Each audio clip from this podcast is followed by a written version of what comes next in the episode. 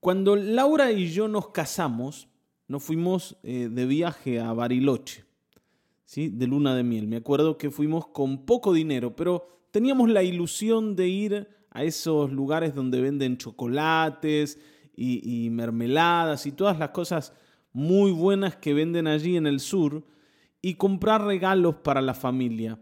Y, fuimos a, esa tienda, ¿no? Y empezamos a elegir.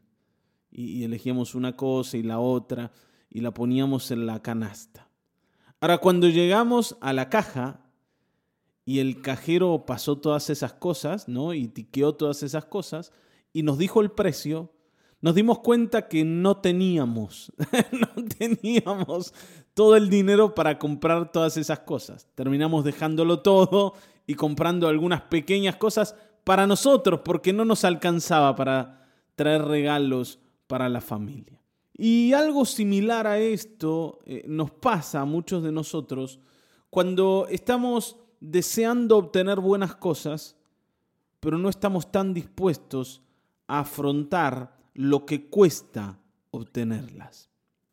Y exactamente de esto habla el Salmo 66 en los versículos 13 al 16. Vamos a leerlo.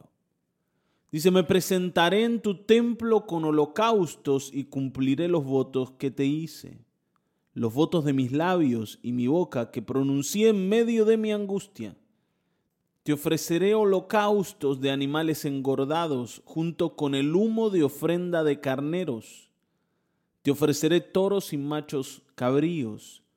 Vengan ustedes, temerosos de Dios, escuchen, que voy a contarles todo lo que Él ha hecho por mí. Aquí el salmista eh, está diciendo que llegó la hora de responderle al Señor por todo lo recibido de sus manos.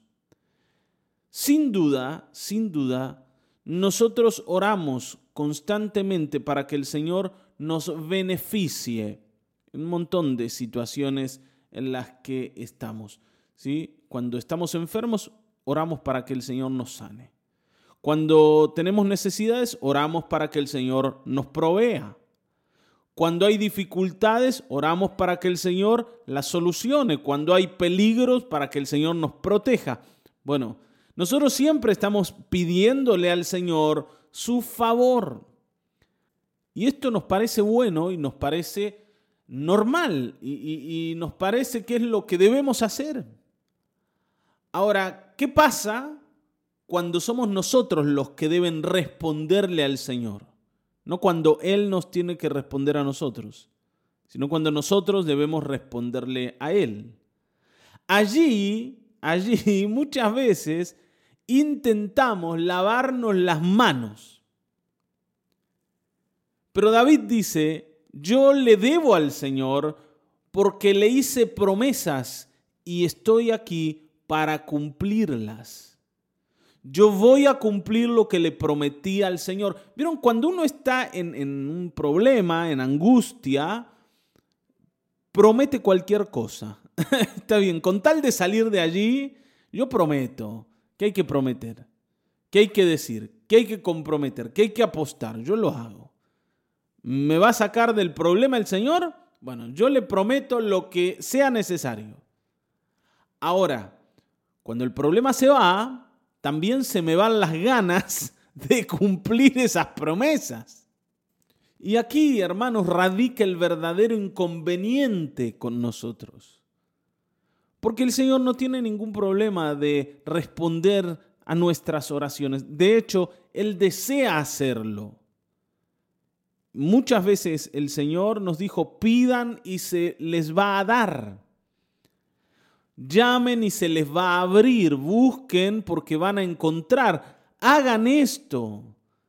Pídanle al Padre. Pídanle en mi nombre para que vuestro gozo sea cumplido. El Señor nos estimuló a pedir, a orar y a, y a ir al Padre con nuestra necesidad. Y cada vez que nosotros vamos a hacer esto, el Padre Celestial escucha el Señor recibe nuestra oración y el Señor responde nuestra oración. Pero hermanos, nosotros tenemos que entender cuál es nuestra responsabilidad frente al Dios al que le hemos prometido tantas cosas. Yo no sé qué, es lo que vos has hecho delante del Señor, pero yo recuerdo ocasiones en las que necesitaba una respuesta de Dios. Y para obtener esa respuesta yo me comprometí con el Señor. Y muchas veces el Señor me ha recordado ese compromiso que yo hice con Él para decirme, mira que vos me debes, me debes una promesa.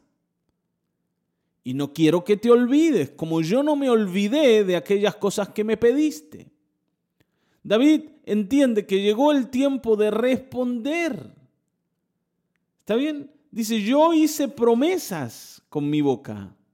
¿Cuándo las hice? Cuando estaba en angustia. Bueno, ahora que ya salí de la angustia, yo tengo que cumplir lo que prometí porque Dios cumplió lo que prometió.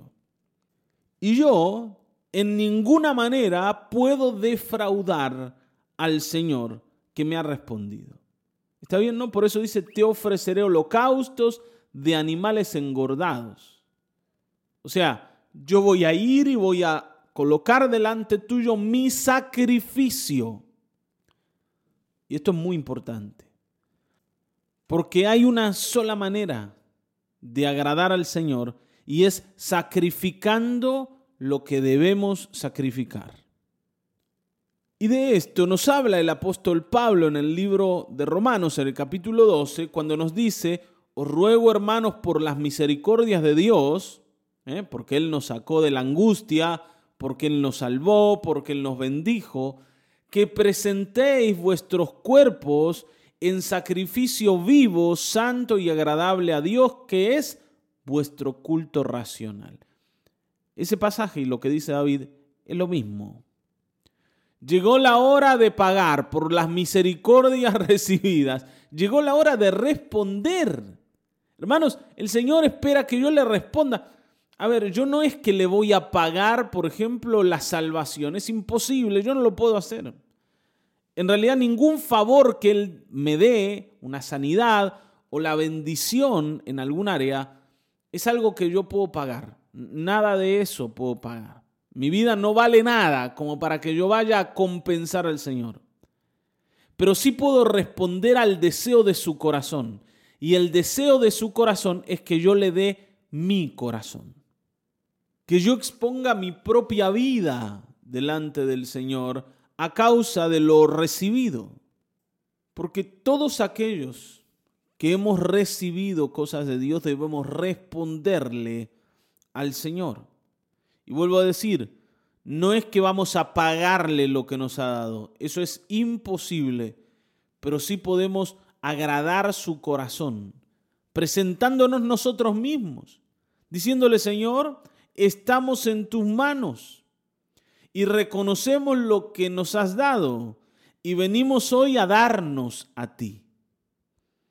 No podemos desentendernos de ese precio que debemos pagar. Este es nuestro tiempo, hermanos. Como aquí dice David, voy a cumplir mis votos al Señor. Voy a hacer lo que le dije que iba a hacer. Cada promesa que he pronunciado, debo cumplirla. Señor, no me permitas ser alguien olvidadizo. Alguien que siempre está pendiente de recibir, pero nunca está atento a lo que debe dar. Alguien que espera obtener buenas cosas, pero no pagar por ellas. Como te conté en Bariloche con mi esposa, llenando la canasta sin tener lo necesario para pagar, pero emocionados de que la estábamos llenando.